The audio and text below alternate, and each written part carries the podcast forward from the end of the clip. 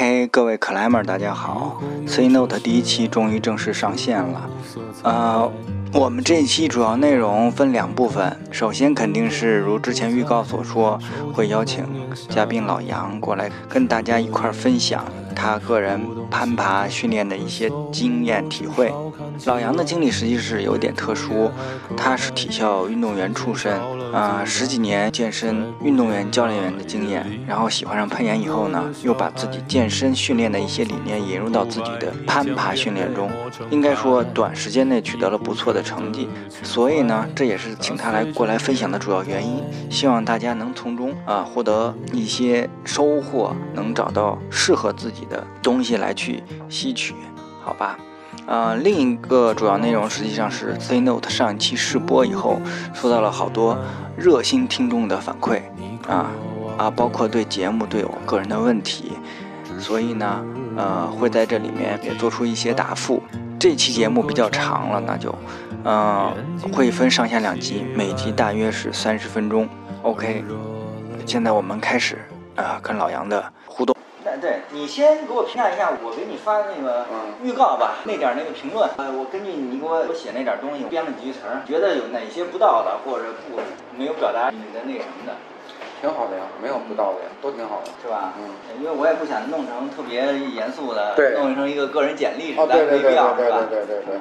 但是我后来我我看一下漏了一个营养师的这个介绍，我觉得其实这是我。挺想关注的，就是可以啊，是吧？那个挺好的呀，营养。你们这个圈子健身圈，我说的是啊，就是一定还是比较看重这个东西。如果你是想做一个专业的对呃教练的话，是一定要去学这方面课程。对，没错。嗯。包括现在，我个人感觉攀岩圈里面，因为你这是运动，健身也是运动，对吧？攀岩圈里面人也很少有人关注营养这一块。营养你说有没有关系？你肌肉动，你就你就掉动。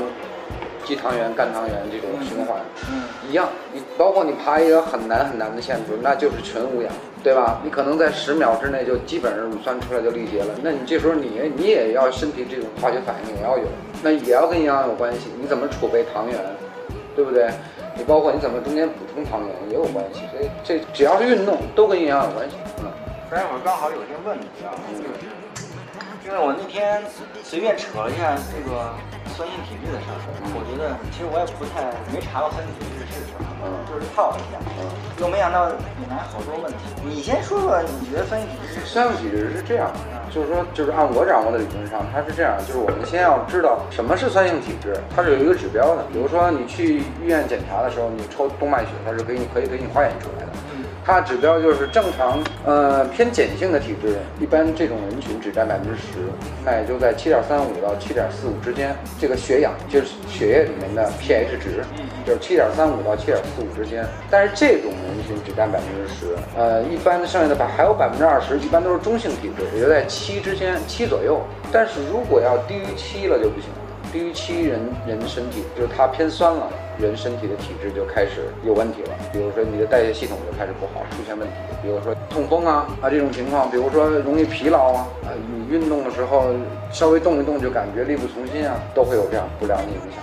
然后紧接着导致一些重大疾病，比如说低于六，那理论上可能就会有生命，因为你整个身体就出现问题。呃，我先把这方面的问题给你念一下啊。呃，一个是看小袁问关于酸性体质的饮食，因为我基本不吃肉，很酸性。这吃肉这事儿有关系吗？有关系，但不是绝对的唯一的关系。就是说什么情况下造成酸性体质？因为它确实基本是吃素啊。对，就是说什么情况下都可以造成酸性体质。吃肉，常年吃肉啊，这是其中之一。比如说不良的一种饮食也叫其中之一。但是现在我们来看，在营养学上来分析，就各种现代人群来讲，几块儿，比如说工作压力大，情绪调调动不好，然后呢经常熬夜啊，然后不运动。啊，包括特你说这个特别符合他，对他知道了，让他改一改就完了。对对，嗯对，这个可能其就是原因，所以不吃肉不一定就唯一是唯一的原因。没错没错，嗯嗯。叶子问的酸性体质要怎么改善饮食？酸性体质是这样，就是说，嗯，就是米饭的量，精米饭少摄入啊。所以比如说，你看我原来建议你经常吃一吃意面啊，它蛋白质含量比较高，凡是精米饭的一些主食类的东西。如果你老是离不开它的话，啊，你又没有其他原因的话，就是来适当做主食上的一个调整，我觉得这个就比较好。嗯，其他的饮食，像我说这海带每每餐里面加一加，然后呢，平时多喝柠檬水，啊，对吧？呃，其他的生活细节上再注意一下，情绪上调动啊，注意运动，运动呢，好像大家现在说我老攀岩就是运动，实际上不然，多做有氧，对吧？让身体有一个很稳定的一个代谢，你别老无氧，无氧这一块儿你毕竟调动了身体里面的能源能能量不一样，所以有氧这块调动不出来的，你还要做有氧，所以长时间稳定的一个训练，我觉得对于体质上改善也有帮助。嗯，其实是我理解，就是我提过，因为我平常会做一点那个器械，嗯，但是强度不高的，这应该算是有氧的吧？强不，有氧是这样，有氧有有氧的特性，有氧就是在。氧气供应充足的前提下啊，在极限心率的百分之七十到八十之间，甚至六十到八十之间的一个强度，持续三十分钟以上，这种行为叫有氧。你器械这一块，你一组做不了三十分钟，所以你看它的形式包括游泳啊、跳绳啊、自行车啊、跑步啊、椭圆仪类似这种，然后氧气供应比较充足情况下，这才叫有氧。我现在怎么那么讨厌跑步？跑步这个事情，反正就是你不太适应。说好多人不高兴了，但是我我就表达我的观点。反正有的人不太适应跑步，是因为他带着他的体重，关节的压力比较大。不，但是我原来是跑过马拉松，跑过好几次。嗯。但是我后来就特别讨厌这个事情。嗯嗯。啊。反正就是，那你可以换一种方式。不适合攀岩的啊，我认不。对，你可以换一种方式嘛，就是跑步跑步可以做个椭圆仪啊，做个运转机啊，做个固定自行车啊，减少这种脚离地再踏回去的这种。呃，关节压力比较小的活动也可以当成有氧，对，包括游泳啊。嗯啊，你看戴就是戴庆啊，问老杨如何改善体质？运动量一上去，恢复时间太长。其实这跟我也差不多，我恢复时间就比较长。因为我为什么医生一方面时间上我不能保证老去严管，第二一个很关键原因，实际上就是我去了以后。连着去的话，我就很疲劳，我恢复不了。嗯，啊，这有有什么建议？这个实话讲，我觉得这块我的经验还是比较多，因为攀岩之前练健身这么多年，原来都是目标就长肌肉嘛，它需要很很大强度。这个按我的理解，如果他的身体没有任何限制，没有疾病、关节损伤那种限制的话，我觉得就是俩字儿吧，就是欠练。啊，你不要躲，嗯，啊，就比如说我今天我做了一个，比如说听别人说几个动作，然后呢强度怎么样的，节奏怎么样的，强度怎么样的，然后我开始做，做了二十分钟，然后第二天、第三天甚至第四天都有很大的反应，那我觉得这是正常的反应。当你身体恢复到呃没有任何问题的百分之七十五的强左右的时候。就继续上一次训练，然后再歇个两三天，然后再继续上一次训练，三次以后就适应过来了。这个前提是这样，就是说你不能有第一年龄不能太大，对吧？你跟强度要对应上。第二，你身体不能有任何限制，比如说一些遗传的疾病、身体上的疾病导致你做动作会加重啊，不能有这些，呃就没有任何问题。强度不适应只是你没坚持做下去而已，身体的适应是超快。嗯，明白明白。还有 Apple 问的问题，但是应该是重复的，就是核心体质，这个我觉得已经回答了啊。嗯。然后咱们插一个熟人的，你听一下啊。好，听一下。听到声音特别温暖。嗯，我听一下。你发的照片里面有一张老杨带着一个脏杯子，那是干嘛呀？吃太大导致下水用的呀？聊聊呗，跟大家在实践中啊？我我先提一下意见啊，这个我们这个节目还是立志于要在广泛的华人社区要传播的。嗯嗯嗯。您一北京大妞老弄些土话，我这又没法加字幕，是不是？所以以后，当然这问题我觉得不错，非常好啊。对，我就是提一下我个人的意见。现在老杨，你回答这个。行，这个话叫单勒子是吧？啊。实际上它是一个 Polar 的心率带。嗯。然后那一次我我在自己的严管训练的时候呢。就有几次，我觉得强度好像有一点不够，但是我加了几次，包括中间的间隔时间也缩短了，然后我就用心率带来监控我的心跳，看看能到多少。结果那一次把我吓了一跳，然后直接就到干到一百八了每分钟，一组下来。实际上人的极限心跳是这么算的，就是二百二十这个基数减年龄就是你的极限心跳啊。如果二百二十减四减减去四十三的话呢，你看一下是多少？我我已经到一百八了，应该是在一百七十几啊，对，才是我的极限。就像那一次，我感觉压力也很大，嗯，然后开始头晕，就是我有那么几次就把自己推到极限了。到了极限以后，我有一点点没谱，所以我就用心率带来看一下，监测一下到底是多少。反正那次我觉得还是科学训练吧，就是一定要去通过心率的这种形式了解自己，特别充分的了解自己，因为你无氧的这个时候心跳负荷压力太大的话。尤其是没有一个系统的训练，突然这么一下的话，肯定会有危险，因为旁边又没有人在，所以那一次也给了我一个警示吧，就是说强度不要给自己推那么大，啊，达到一个极限的百分之九十已经很很极限了啊。就是说你不是每次都带这个？不是不是不是啊啊，只是只是那两次，我就觉得我的强度，为了调整一下强度啊，对或者是监测一下。对我去我那次用用用它来监测一下，然后让他给我一个客观的反馈。Polar 心率 H 七的心理带还是很准确。我我个人的问题就是，你肯定确认你没有买那个女款是吧？啊，对对对对，那个东西都那样。对，哦那个不分男女，Polar 的心理带女款是我是粉红色的啊，OK，对对对 o k 你听出来是谁谁问的？酱油酱油酱油啊，OK。对，他总能在照片里发现别人发现不了的细节。下一个问题啊，我嗯看看，酱酱，呃，想问老杨，进步这么快，有没有受过伤？有的话是怎么恢复的？没有的话怎么避免？嗯，说到受伤，我可能要真的要多说两句，因为呃有一次受伤，呃爬了这么多年就受过一次伤，是因为爬当时四渡盐场最难，也是现在最难的一条线路叫流星山，只有。几个人爬完成过那条线，我一直想挑战。在最难点的时候，它是一个屋檐儿出来，两个手在一个扣扣上，然后左脚挂在一个跟左手平行、相对远的一个点，挂上去以后，右脚没有任何的可以触碰的东西、摩擦的东西，然后就。挂起来以后，那个脚尖是朝向身体的后侧的，比较极限，等于我的人的关节的右左膝的内侧外侧副韧带是缩短的状态的。其实我知道，几次磕线没成功，那次也比较着急嘛，然后上去我听，当时听见就是两声嘛，嘎嘎两声，然后瞬间就脱力了。一下来以后，当时很紧张嘛。我第一反应是把裤子撩起来看左膝有没有肿，庆幸的是没有肿，没有肿。当时活动两下，待了有十五分钟左右，再看还没有肿，我就比较踏实了。但是明显感觉到左边的小腿小小腿的肌肉发不上力，然后那次真的比较恐怖。第二天反应还算比较大，但第三天就开始好转了，就没事儿了。当时我也有，因为我学过运动你没，有针对性的去对去治它。对对对，没有没有啊，呃，我学过运动损伤，我知道膝关节的这种问题，因为我当时做这个动作，我就知道那个呃那内外侧副韧带是缩短的状态，内侧副韧带拉长的。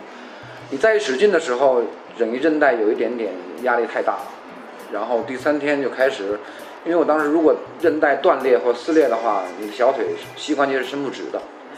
但是我当时试了很多次，晚上睡觉也试了很多次，它能伸直，我就没有没有去医院。然后后来就是就是不再做这种动作了，野外去了几次爬，慢慢爬，只要不挂脚没事，所以到现在就一直没有过任何的反应，所以现在基本上就这么一个情况。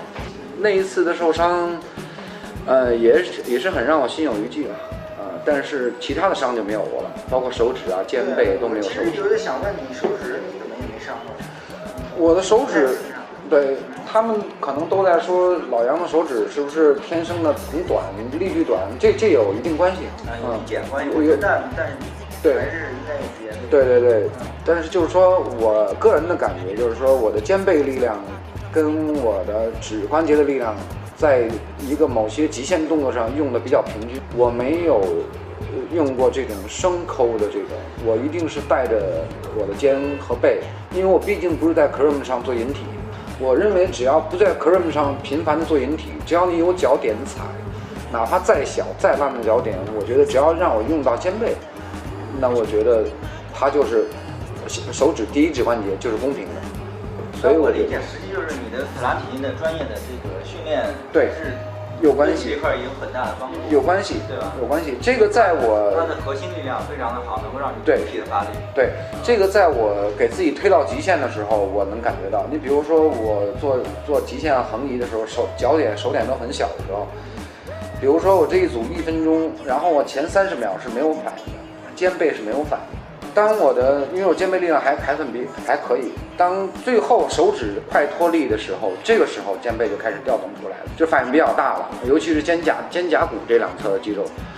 所以可见你这个肌肉不是突然调动出来的，它也是一直参与的，啊，所以是肯定有关系。嗯，我我我觉得，如果手指不受伤的话，包括腕关节不受伤，可能跟我肩背的力量，包括腹肌、臀、股四头肌前侧这些力量的协调统一发力在一起参与，我觉得有一定关系。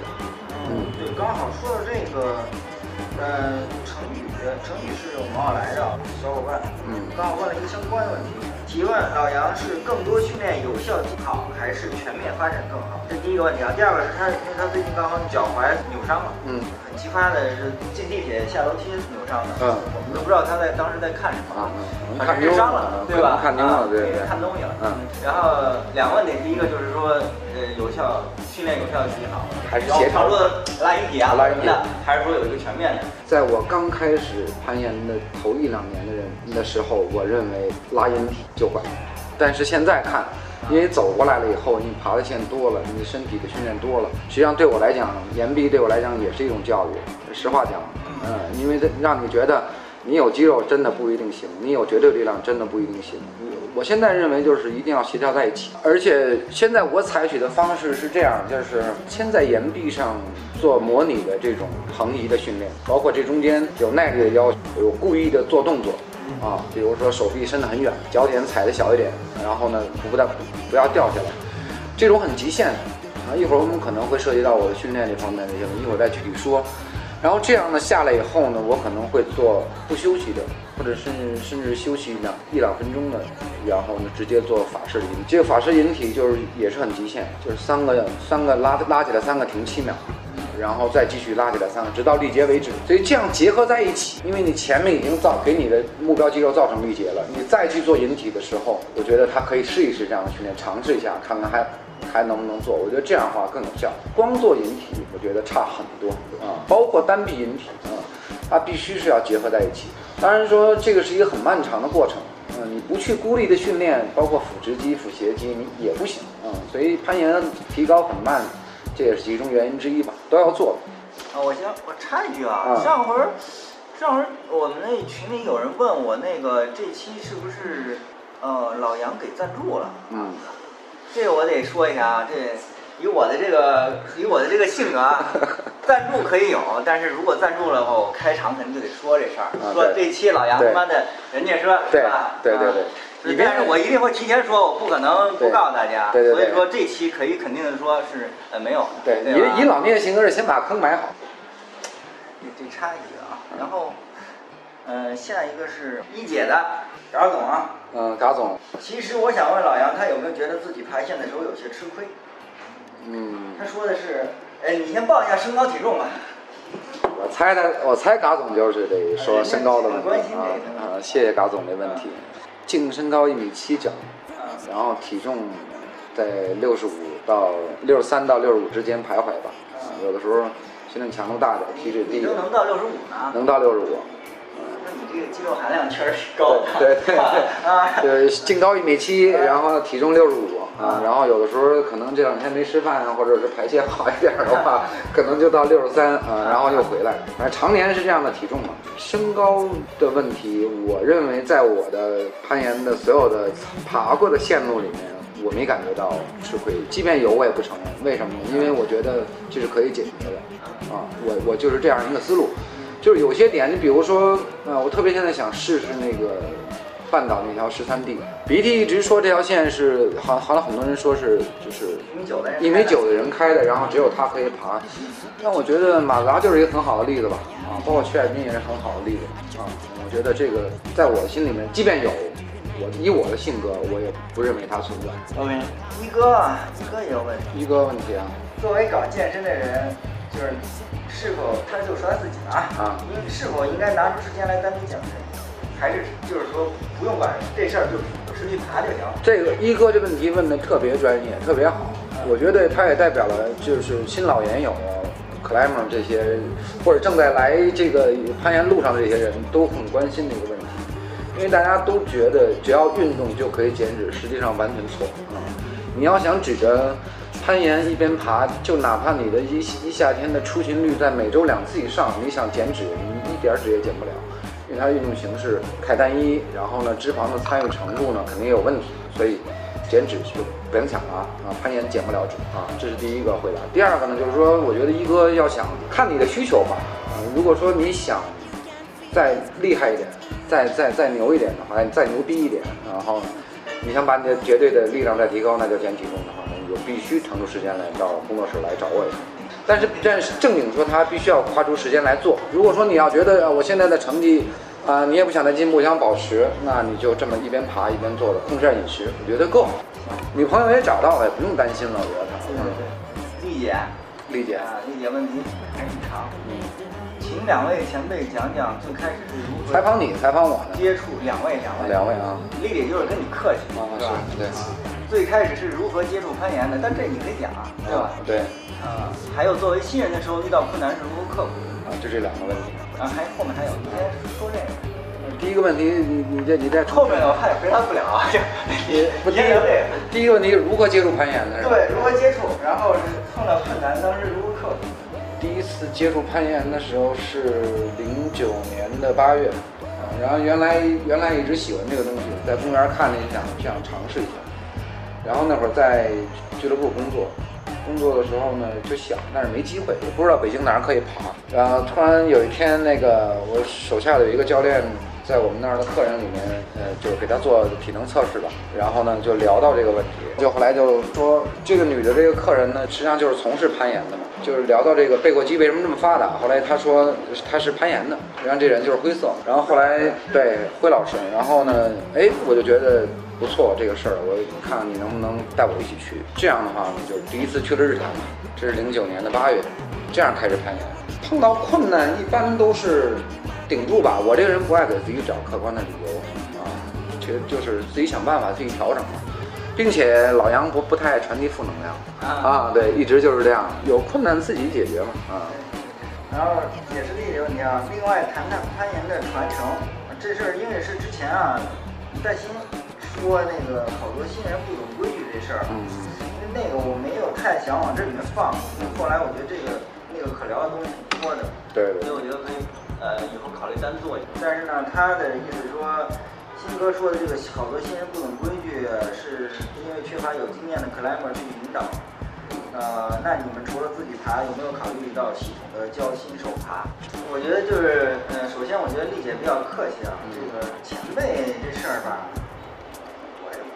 没觉得自己老，老杨更不能在这里叫前辈，对对对，是吧？对，老杨，我认为确实有特别强的优点，特别强。但是无论如何，这里不能叫前辈。没错，有些东西呢，大家都是在进步的过程。对对对吧？新人这个东西真的可聊的挺多的，我觉得还是单做一期来讨论这个事儿吧。对，所以这个我们就。只能抱歉，先跟丽姐说一声，咱们先放一放，对对，是吧？嗯，辉老师的问题啊，呃，辉老师提问题，我是很高兴的呀，啊，必须的，必须的嗯，而且辉老师非常认真啊，据说是那个深思熟虑了好几天啊，是吧？在我看来，老杨攀岩方面的进步与家庭的支持是分不开的，就谈谈怎么给家庭和攀岩之间找一个平衡吧。嗯，比如，呃，依依有没有想让你陪着玩，不想让你去爬的时候啊？我觉得这个问题。特别接地气啊！首先这事儿必须感谢我老婆，这个你们可能咱们这个圈里面经常出去爬也能见过，包括这回就我们上去年去科拉比，基本上比较支持，而且说他认为我能爬高兴啊就好了，就是基本上现在这么一状态，牺牲的比较多吧，时间上的，包括带孩子上面的，所以就即便是这样，也是有一个让我一直想再爬好的原因吧。他因为他也知道我的性格，就是干这件事情呢就想爬好一点。所以他确实是比较支持，闺女肯定啊，有时候说这个，比如上次在戈壁就说不想爬了走啊，然后就哄一下吧，现在只能就是这样子。然后呢，关键媳妇儿给力啊，对这块我不得不不不承认啊，非常非常明白了，这个一定要是吧，找一个对支持你的另一半。这赶上就赶上了啊，这千万别别别没结婚的奔这儿找去，这可不一定。对对对，要平衡。对。OK，呃，上集部分跟老杨的互动就先到这里，下面又是我个人的这个呃表演时间，呃，跟大家反馈一下 C Note 呃试播以后的一些问题。首先统一回复一下这个节目的播出频率啊，我自己给自己定的最低要求是一个月更新一期，也就是一年最少十二期。那最终会做到多少期，取决于两个方面，一个是。最主要是听众的反馈啊，朋友们觉得有意思才会继续往下做。第二呢，就是有没有话题可聊。目前我自己考虑的各方面的话题、专题内容，应该是做两年，也就是二十四期是没有问题的。两年以后，那就要再看具体情况。嗯，说一下，既然说到这儿呢，就把第二期的嘉宾提前预告一下。我们第二期准备请北京的一姐啊，嘎嘎嘎总过来分享一下个人的攀登经历故事。也是老规矩，希望大家在微博、微信上都可以给我留言，尤其是欢迎朋友们在通过微信给我语音留言。呃，我觉得这是一种很好的形式，因为节目中嘉宾听到熟悉的朋友的声音，总是会感觉特别的温暖，有时候觉得特别的有意思。好，另外插一下，就是呃，上次节目中回答问题的时候漏了一个。呃，列书的问题就是说，我在爬老怪中遇到的最大困难是什么？嗯，这个听过节目的朋友也应该能猜出来，最大的困难肯定是腰伤的问题。实际上，从医院出来，啊，看过腰以后，那么有两三个月的时间，嗯，我已经自己明确的告诉自己，放弃运动攀的这种难度线路的冲坠的可能了，也就是说，放弃老怪。啊，因为那几个月，呃，就是低头穿袜子都会有问题。啊，我给自己定的目标，当时实际上就是转向保守一点的攀登，或者说 A 的。总之，还是尽可能去爬。只是后来恢复的效果没有预想的最糟那种情况，所以，呃，就是现在这个状况。下面也是针对我个人的问题，呃，天空有一个对我的问题啊。你有没有想过，有一天在白河会发现无限可怕的悲哀？呃，这个其实我理解他的意思，就是之前，呃，强哥就是现在跑到阳朔去，还留在北京留了一个 project 的强哥，啊，有一次也跟我聊过，说要享受现在，呃。这种爬线有 project 的这种经历，但实际上对于我来说，这个问题基本上不存在。嗯，一个是，即使是现在，我还有很多条运动攀的线路没有完成，就是我说的在北京啊，自己心目中想完成的线路没有完成。我目前已经有了几条我潜在的还没有开发的，就是说我如果爬爬完了，我会自己去开，这是第一。第二呢？就是自从几年前接触了传统攀登以后，我觉得攀登攀登世界的这个内容对我来说又不太一样了，也就是说开阔了很多，所以那那这个问题就更不存在了。我上一期也说过，我觉得可能我这辈子都不一定能爬完，以我目前的频率频率来说。好，这是天空的问题，然后老曹老曹的问题，老聂你现在是我偶像了，请问对攀岩失去兴趣咋办？曹总这个问题呢？嗯，有一点点感觉坑的意思啊，但是没关系，这个谁叫我们都这么熟呢？大家开玩笑就开惯了，挺好这个。嗯，首先偶像这事儿，那就是符合老曹一贯的说话风格啊，你自自己内心一定要把这个东西忽略啊，别把自己真当成成偶像，那就傻逼了。然后，请问对攀岩失去兴趣咋办？老曹这个真的在我心目中属于人生赢家这一类的，就是起码对于一个 climber 来说啊，嗯，他有没有实现经济自由我不知道，但是我认为也差不多了。嗯，有大把的时间去攀岩，孩子上大学了，那老婆也不怎么管，那实际对 climber 来说，你还想追求什么，对吧？但是现在你说对攀岩失去兴趣了，嗯，从我自己的观点来看的话，啊，你。反正我就什么都敢说，无所谓。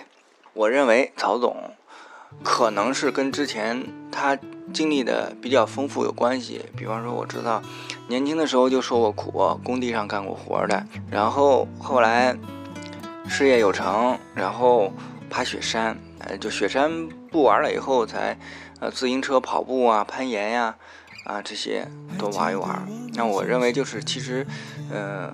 可能经历的多了以后，对好多事情，包括攀岩，目标性就不强了，啊，觉得啊玩一玩啊就这种，啊，但实际上我上期也讲到过，攀岩当然有很多其他的好处啊，就是魅力，但是我认为最大的魅力肯定在来来自于你心中的 project，这个不一定是多难的线，但是我认为这是最大乐趣，就是你去面对问题，然后发现问题、解决问题的过程。那在我看来，曹总缺少这种啊。你不能说你在严管里天天待着就会有这种 project，没有啊，严管里那个 project 是是假的，严管里可能会给你一个非常好的训练的环境，另另外严管里有一个很好的氛围，大家 teamwork 的，就是呃一个团队一块儿。